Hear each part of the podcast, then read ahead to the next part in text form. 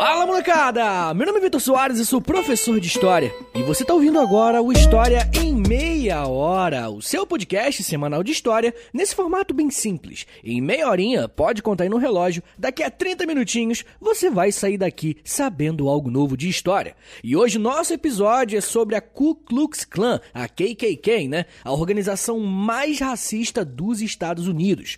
Mas antes, eu quero dar aqueles recadinhos iniciais de sempre. Entre agora em História historiaemmeiahora.com. Lá no site você pode ouvir os episódios, você pode assinar a newsletter do podcast, e aí quando você assina a newsletter, você recebe acesso ao nosso grupo secreto lá do Telegram. No site, você também pode entrar na nossa loja e conferir camisetas exclusivas do História em Meia Hora, tá? E claro, né, quando você compra uma camisa, você está apoiando o podcast. Mas tem uma maneira ainda mais direta de apoiar o nosso podcast, que é indo no nosso Apoia-se. Entre agora em apoia.se barra História em Meia Hora repetindo, apoia.se barra História em Meia Hora. Quando você se torna um apoiador do podcast, você recebe acesso a um podcast exclusivo por semana. Inclusive, essa semana vamos falar um pouquinho sobre o policial que se infiltrou na KKK e inspirou aquele filme do Spike Lee, beleza? Então, se você quiser e puder me ajudar, ou só quer ouvir os podcasts mesmo, sinta-se convidado. Eu também tenho um outro podcast, ele se chama História pros Brother, onde eu falo de história só que de um jeito mais informal com o Alexandre Níquel, numa vibe mais papo de boteco, tá ligado?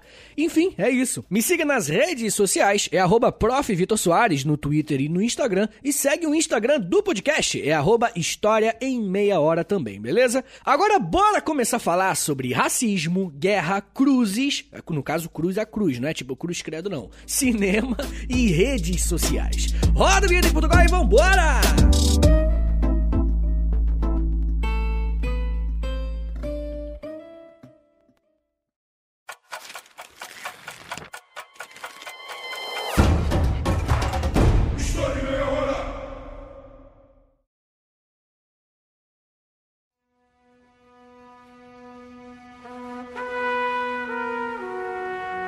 Até que ponto o racismo pode se tornar a base de uma sociedade? A libertação das pessoas escravizadas de um determinado país resolve o problema? Hoje vamos falar sobre a fundação, as ações e o impacto da atuação de um grupo chamado Ku Klux Klan, fundado nos Estados Unidos no final do século XIX e que tem atuação até os dias de hoje. Infelizmente, esse episódio será um pouco mais pesado do que o normal, porque a gente vai precisar falar sobre racismo, perseguição a pessoas negras e talvez falar sobre um atentado ou outro. Então, se você é uma pessoa mais sensível a esse tipo de informação, fica ao alerta, beleza? Mas se você é novo por aqui, saiba que eu não faço nenhum tipo de conteúdo apelativo e sensacionalista não, tá? Só pra galera vir e clicar no episódio, não é meu tipo. A nossa parada aqui é discutir e aprendermos de história, só tá ligado? E nesse caso, aprendermos sobre um grupo que, infelizmente, ainda está em atividade.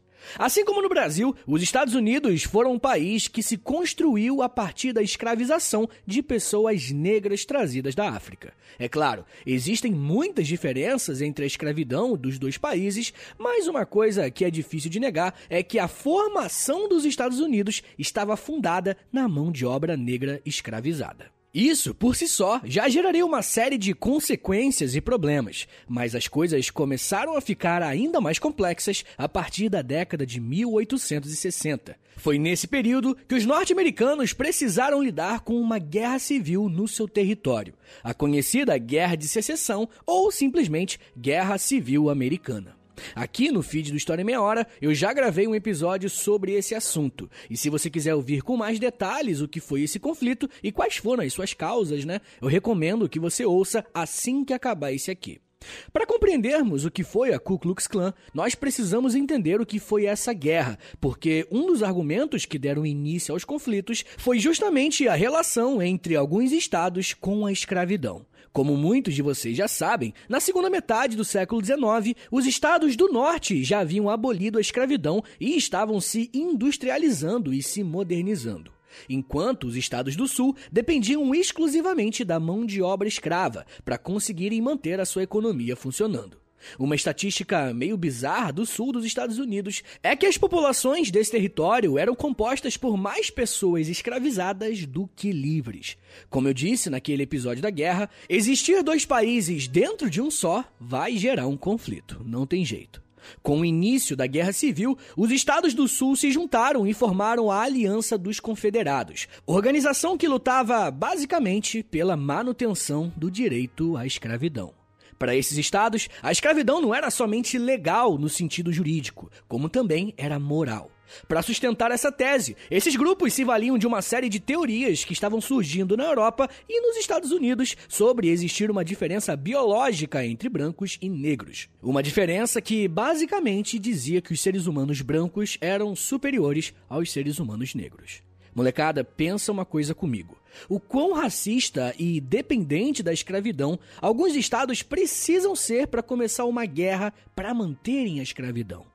Talvez a gente não sinta o peso que a palavra guerra tenha, porque nunca participamos de uma, né? E vemos vários filmes e jogos de videogame sobre isso. Mas esse tipo de conflito é algo extremamente caro, traumatizante e que deixa milhares de mortos. Mas mesmo assim, o caminho que os estados do Sul e do Norte encontraram foi entrar numa guerra para decidirem se a escravidão seria mantida nos Estados Unidos ou não. Com o fim da Guerra Civil em 1865, os Estados do Sul foram derrotados e acabaram ficando completamente destruídos, passando por um período de reestruturação da sua economia e da sua política.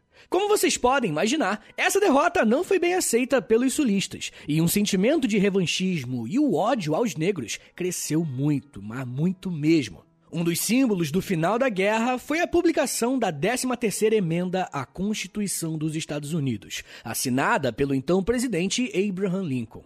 O professor Marcos Sorrilha disse uma coisa muito interessante e ao mesmo tempo triste sobre essa assinatura. Abre aspas.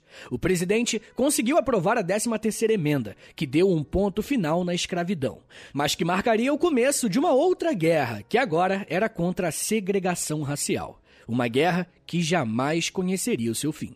Fecha aspas.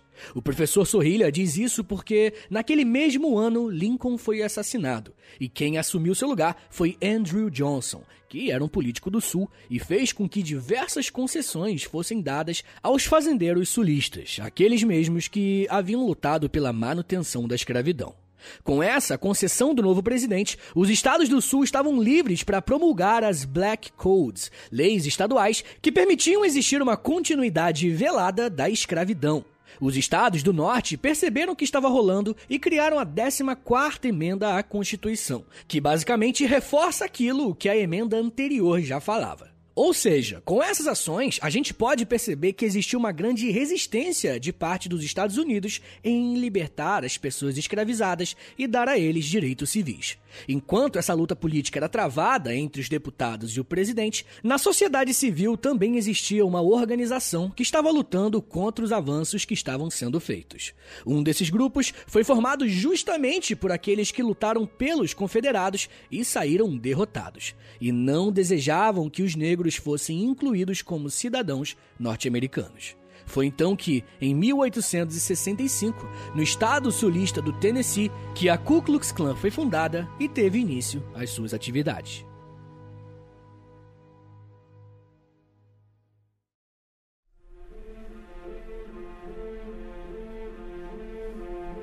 A fundação da Ku Klux Klan foi liderada por um general que lutou ao lado dos confederados. Esse general se chamava Nathan Bedford Forrest. A história da clã, como iremos ver ao longo do episódio, é composta por três fases em períodos diferentes da história.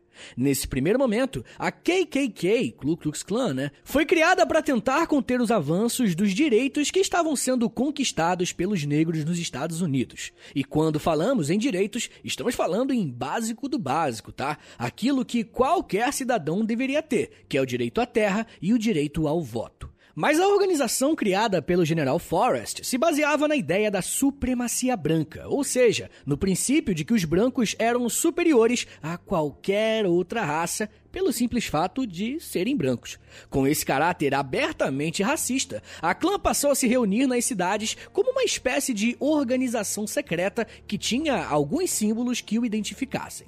O primeiro desses símbolos era o próprio nome, Ku Klux Klan, que vem do grego kiklus, que significa círculo, e da palavra inglesa clã, que significa reunião de pessoas, mas escrita com a letra K. Mas também existe uma outra hipótese sobre esse terceiro K, sobre o clã, que é da palavra ter sido escolhida para dar uma ideia de uma arma sendo carregada, né? Tipo, clã sabe, carregando. E isso pela Ku Klux Klan se tratar de um grupo bastante violento e que se orgulhava de usar a força física e suas armas para assustarem e matarem negros. Um outro símbolo que se tornou conhecido e usado pelos membros da clã eram suas roupas. Durante as cerimônias, todos deveriam usar uma roupa completamente branca com um capuz que cobria toda a cabeça. Tá aí na thumb do episódio. O uso desse tipo de roupa tinha um porquê. O mais claro desses motivos era o uso do branco, para reforçar aquela ideia de supremacia. Uma outra hipótese sobre a roupa era a ideia de passar uma vibe de fantasma, tá ligado? Como se aquelas pessoas fossem os fantasmas dos confederados que morreram na Guerra Civil. E isso contribuiria muito para assustar a população, principalmente a população negra. Mas uma outra coisa muito importante para qualquer grupo que usa o mesmo tipo de roupa é dar o sentimento de unidade aos membros daquela comunidade. E o capuz era usado para garantir o anonimato daqueles que participavam dos atos. Um último elemento que eu quero falar aqui hoje, bastante usado por eles, era a cruz em chamas, que eu coloquei aí na thumb também. E nesse ponto aqui, é preciso falar sobre uma coisa que não se pensa muito quando o assunto é KKK, que é o caráter religioso. Praticamente todos os membros da clã eram protestantes brancos que lutavam também contra o predomínio dos católicos e dos judeus na sociedade norte-americana. Então, além dos negros, os judeus e os católicos também foram perseguidos e linchados. Mas é claro que essa perseguição nem se compara com o que os negros sofreram na mão desses racistas, tá? Nos últimos episódios do História em Meia Hora, temos falado bastante sobre religiões, e não tem jeito. Quando qualquer religião se mistura com preconceitos e ignorância, o resultado não tem como ser positivo. Desde a fundação da Ku Klux Klan, o grupo começou a praticar ações extremamente violentas e causando muito terror nas cidades que passavam. Existem várias imagens de membros da clã exibindo cordas que seriam usadas em forcas para os homens e mulheres negros que eles violentavam. Além disso, o grupo também saqueava lojas que pertenciam a negros e os linchavam no meio da rua. Na prática, a Ku Klux Klan se tornou uma espécie de grupo terrorista dentro do próprio Estados Unidos. Os estados do Sul passaram a ser um lugar extremamente perigoso para uma pessoa negra viver. Uma coisa que é interessante falar sobre esses grupos racistas e que vai ficar mais claro ao longo das próximas fases é que, ao mesmo tempo em que se apresentavam como supremacistas e superiores às outras pessoas e raças, a clã nutria um forte sentimento de perseguição e vitimização. Isso fica claro quando voltamos a falar um pouco sobre o contexto político. Conforme os estados do norte interviam politicamente para tentar limitar o poder dos políticos racistas, grupos como a clã diziam que eles lutavam não só contra os negros, mas lutavam também contra esse domínio tirano, com muitas aspas, né, galera, dos estados do norte. Vocês se lembram do fundador da clã, o general Nathan Forrest? Então, de acordo com algumas de suas biografias, a clã se tornou tão violenta, mas tão violenta, que o próprio fundador tentou impedir essa radicalização e saiu do grupo. Eu não encontrei fontes confiáveis de que o Forrest realmente queria impedir o aumento da violência, mas eu acho que essa informação é bastante válida, porque até poucos anos existiam estátuas desse general em várias cidades dos Estados Unidos. E não, você não ouviu errado. Até alguns anos atrás, existiam estátuas de um comerciante de escravos e um dos fundadores da Ku Klux Klan.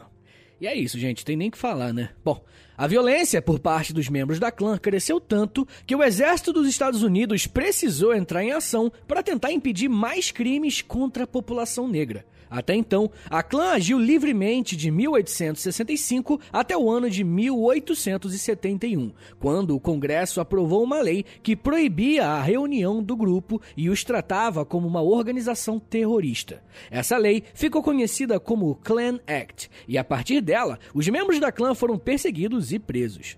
Dentro do Congresso, essa lei foi revogada em 1882. Porém, a liderança da KKK e seus membros já estavam bastante enfraquecidos e o grupo praticamente deixou de existir. Mesmo que formalmente o grupo não existisse mais, como vocês têm ouvido falar, na política havia um grande apoio para as ideias que a clã representava. Logo, podemos concluir que parte da sociedade também voltou às atividades. E dessa vez mais forte, com mais membros, mais violentos e com maior adesão popular. Eu já falo mais sobre isso e como que a Ku Klux Klan conseguiu tanto apoio.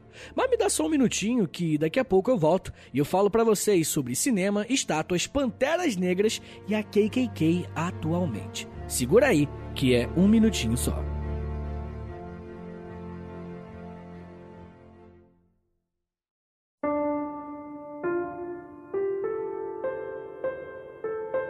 Quando queremos aprender alguma coisa, mas também queremos descansar ou só se divertir, é muito comum que a gente decida ver um filme ou uma série, não é verdade? Esse tipo de arte sempre teve a capacidade de nos entreter e, ao mesmo tempo, conseguir passar algum tipo de mensagem. Porém, o cinema muitas vezes também foi usado para o mal. E uma das ocasiões que isso aconteceu foi justamente com a Ku Klux Klan no ano de 1915, um cineasta norte-americano chamado David L. Griffith adaptou um livro para o cinema mudo que fez muito sucesso em todo o país. O filme em questão se chama O Nascimento de uma Nação. O filme retrata os principais acontecimentos da Guerra Civil, o assassinato do presidente Lincoln e os anos seguintes em que o país precisou se reconstruir. Mesmo que esse filme seja bastante estudado por suas inovações técnicas e importância para a própria indústria do cinema, ele foi bastante criticado por conter alguns elementos bem problemáticos, para dizer o mínimo.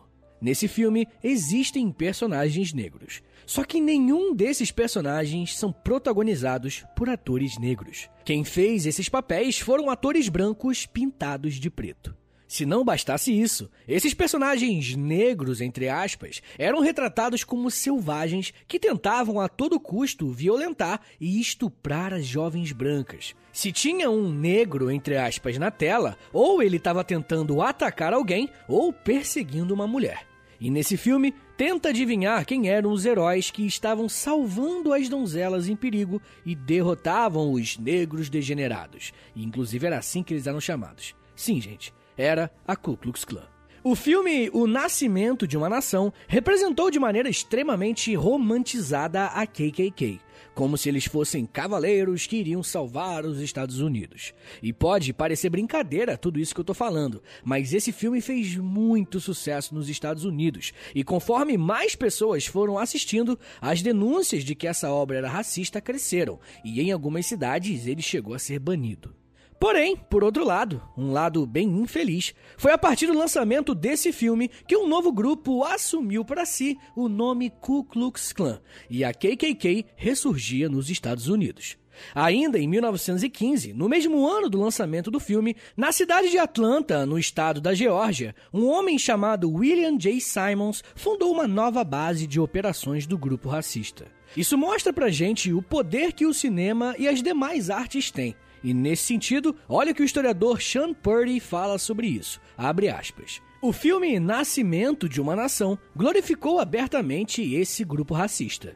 Preocupado primariamente com negros, a KKK ampliou sua mensagem de ódio e violenta intimidação nos anos 1920, denunciando imigrantes, especialmente católicos e judeus, e todas as forças socialistas e feministas que ameaçaram a liberdade individual e o jeito americano de viver. Fecha aspas. Se no primeiro momento a clã agia como uma reação da libertação dos escravos e da conquista de seus direitos mínimos, nessa segunda fase, os supremacistas brancos lutavam contra a grande presença que a população negra havia conquistado nos Estados Unidos. Com o final da Primeira Guerra Mundial, diversos soldados negros que sobreviveram voltaram para os Estados Unidos exigindo mais direitos e melhores condições de vida veremos um crescimento das comunidades negras e de um sentimento de unidade em torno da identidade afro-americana. Fenômenos culturais como o do Harlem e a expansão do próprio jazz são exemplos de como a população negra se esforçava para conquistar o seu espaço. E esse avanço foi acompanhado de um sentimento revanchista e, ao mesmo tempo, vitimista por parte dos membros da clã, afirmando que essas mudanças sociais eram uma quebra das tradições norte-americanas. Esses grupos radicais sempre trabalharam com a ideia do medo, ou seja, sempre algo está sendo perdido e precisa ser resgatado. Com esse tipo de discurso, é possível alcançar mais e mais pessoas. Esse crescimento das ideias racistas foi tão forte que, ao longo dos anos seguintes da fundação da Ku Klux Klan em Atlanta, o grupo chegou a ter mais de 4 milhões de membros em todo o país. Isso é completamente bizarro e assustador. Mas, infelizmente, faz parte da história e não podemos dourar a pílula. Você deve estar se perguntando agora: caraca, Vitão, mas o que, que aconteceu para terem tantos apoiadores assim? Bem, para conseguirmos responder essa pergunta, temos que olhar para o que está acontecendo em outros lugares do mundo, principalmente na Europa. A ascensão do fascismo na Itália e posteriormente o nazismo na Alemanha deu à Ku Klux Klan a legitimidade social e internacional que eles precisavam. E eu não quero dizer que a Ku Klux Klan era muito influente a ponto de ter relações com o nazifascismo, não é isso. O que eu estou dizendo é que essas duas ideologias também tinham bases racistas e supremacistas, e isso fez com que a KKK ganhasse força nos Estados Unidos. A segunda fase da clã começou em 1915 e só terminou nos anos de 1940, no meio da Segunda Guerra Mundial. Durante esse período, a clã atingiu o ápice de sua popularidade e relevância política, se espalhando por vários estados dos Estados Unidos, mas principalmente na parte sul.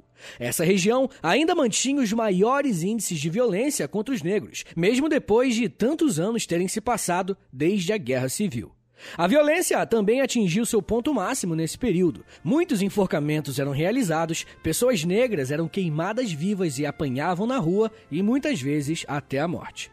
A Ku Klux Klan se tornou tão grande nesse período que em 1928 houve uma marcha em Washington DC, a capital do país, com milhares de pessoas usando suas túnicas e capuzes brancos desfilando em plena luz do dia. A década de 1920 foi tão pesada nesse sentido que, se você olhar as fotos dessas marchas, você vai perceber uma coisa. As pessoas que estavam na rua estavam usando os capuzes, mas não estavam cobrindo os rostos. Ou seja, isso mostra pra gente que nesse período era ok ser um membro da KKK.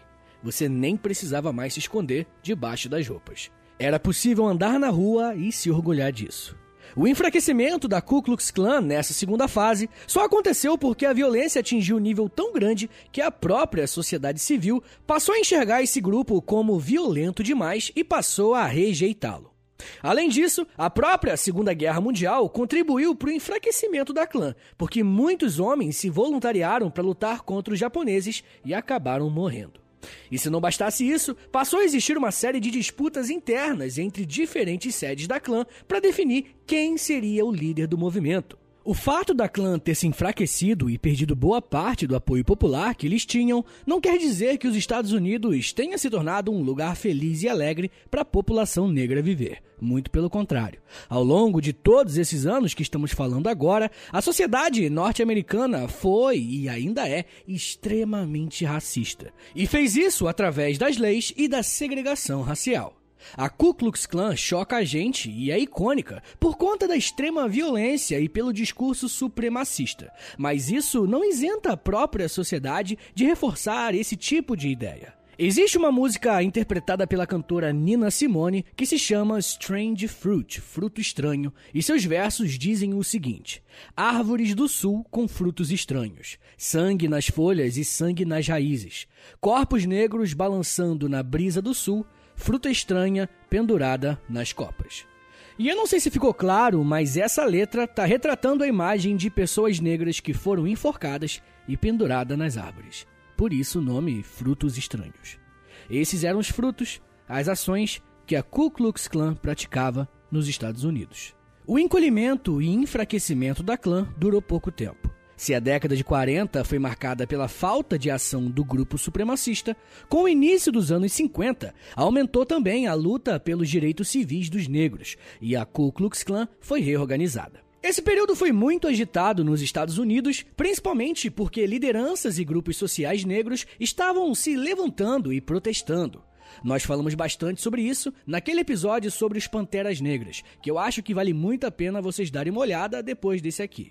Nesse momento, a clã não tinha nem força e nem apoio popular que eles já tiveram nos anos anteriores. E por esse motivo, não podemos falar em uma KKK, mas em vários grupos pequenos e descentralizados que tinham basicamente a mesma ideologia e tentavam impedir a atuação dos negros nos Estados Unidos. Se por um lado essa fragmentação era positiva, porque mostrava que não existia mais uma liderança única, nem uma grande organização, por outro, isso dificultava a identificação dos membros desse grupo e, consequentemente, a prisão desses criminosos. As reuniões desses grupos passaram a ser muito mais discretas, e um filme que retrata muito bem essa nova fase do grupo é O Infiltrado na Clã, do Spike Lee. Esse filme é uma adaptação de uma história real de um policial branco que ao longo de muitos anos tentou se infiltrar na KKK. E eu fiz o episódio exclusivo dessa semana lá no Apoia-se sobre essa história, tá? Falei sobre a história real desse cara. Se você quiser ouvir, é só entrar lá no apoia.se barra História em Meia Hora ou clicar aqui no link da descrição para assinar o Apoia-se e ouvir algumas dezenas de episódios exclusivos que tem por lá. Bem, nessa terceira fase da clã, os supremacistas brancos não atacavam apenas os negros e os outros grupos sociais que já falamos aqui, mas também usavam a violência contra os brancos que apoiavam as manifestações sociais em prol dos negros. Era como se a clã visse os ativistas sociais como um problema tão grande quanto os próprios negros para eles. A parte triste de falar sobre a KKK, principalmente sobre essa terceira fase, é que ela ainda não acabou a clã ainda está em atividade. Atualmente, alguns órgãos de inteligência dos Estados Unidos monitoram grupos de supremacistas brancos que se dizem a verdadeira Ku Klux Klan. Esses órgãos de inteligência monitoram a KKK, pois eles são classificados como grupo terrorista, coisa que são mesmo, né? De acordo com alguns relatórios atualizados, existem por volta de 72 células da clã em todos os Estados Unidos, e esses grupos reúnem entre 5 a 8 mil membros. Com o tempo, a perseguição não foi abrangendo apenas os negros, mas também homossexuais e ativistas sociais. Eles também são alvo dos supremacistas. Se no começo do episódio falamos que o cinema teve um papel importante no ressurgimento da clã, atualmente é a internet e as redes sociais e fóruns, principalmente, que cumprem essa função. É através da internet que esses grupos conseguem se comunicar usando códigos que só eles entendem. Quem usa esse tipo de linguagem para se comunicar dá uma importância muito grande aos símbolos, como a bandeira do Exército dos Confederados, copos de leite e várias outras coisas que façam referência à supremacia branca. A clã está tão em atividade que no ano de 2017 houve uma manifestação de supremacistas brancos em plena luz do dia. Isso aconteceu na cidade de Charlottesville e o ato foi uma resposta porque grupos antirracistas estavam fazendo protesto a favor da retirada de algumas estátuas de figuras que eram a favor da escravidão. Foi então que essa galera saiu do bueiro e foi para as ruas marcar sua posição e tentar impedir a remoção da estátua de um general confederado. Durante a manifestação, um homem pegou seu carro e atropelou ativistas de direitos humanos, e esse dia entrou para a história como um marco de que a luta contra grupos como a Ku Klux Klan precisa ser constante. Molecada, eu sei que esse episódio pode ter sido mais pesado do que o normal, né? Mas se formos fazer um resumo do que foi e ainda é a Ku Klux Klan, estamos falando de um grupo que surgiu após a Guerra Civil Americana. Após a derrota dos Estados do Sul, a escravidão nos Estados Unidos foi proibida e os negros passaram a ter direito à terra e ao voto. Como uma reação a isso, um general confederado organizou um grupo que tinha como principal tese a ideia de que os brancos são biologicamente e moralmente superiores aos negros. E por esse motivo, permitir esse avanço social seria uma espécie de retrocesso para o país. Com a fundação da KKK, diversas ações violentas passaram a existir como uma forma de causar terror nas cidades e matar a população negra. A primeira fase da KKK chegou ao seu fim com a criação de uma lei que proibia a reunião desse grupo.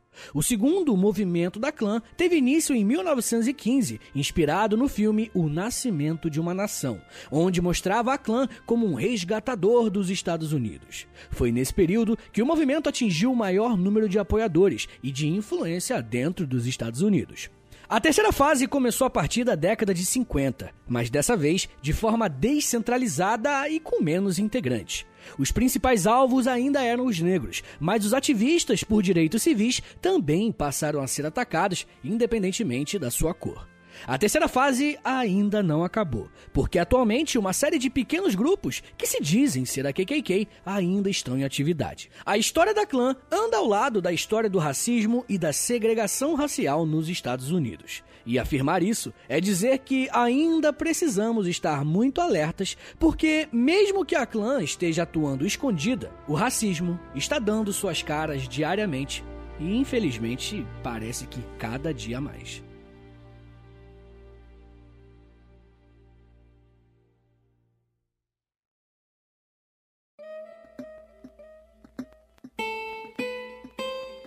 Senhores, muito obrigado por terem vindo até aqui falar sobre racismo, violência. É algo muito delicado e ao mesmo tempo é algo que a gente precisa estudar, né? Então eu quero que você me ajude aí compartilhando esse episódio. Isso ajuda muito o meu trampo. Posta lá nos stories se você puder e marca lá arroba História em Meia Hora, que isso me ajuda demais, tá bom? Se você gosta do História em Meia Hora, se você quer ver esse podcast continuar de pé, dá uma passada lá no Apoia-se, tá bom? Não esquece, apoia.se barra História em Meia Hora. E novamente, eu tenho um outro podcast, ele se chama História pros Brother. Ouve lá, que eu acho que você vai curtir.